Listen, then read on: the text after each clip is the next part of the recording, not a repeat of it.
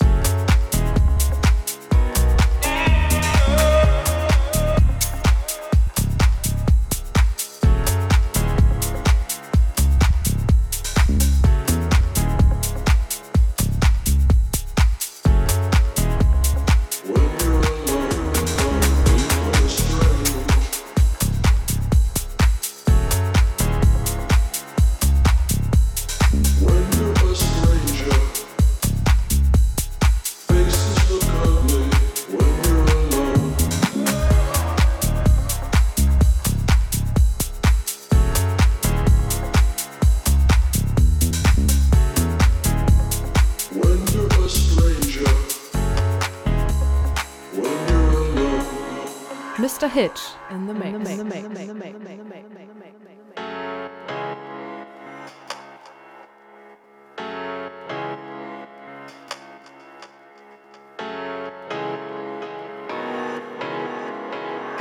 Strange.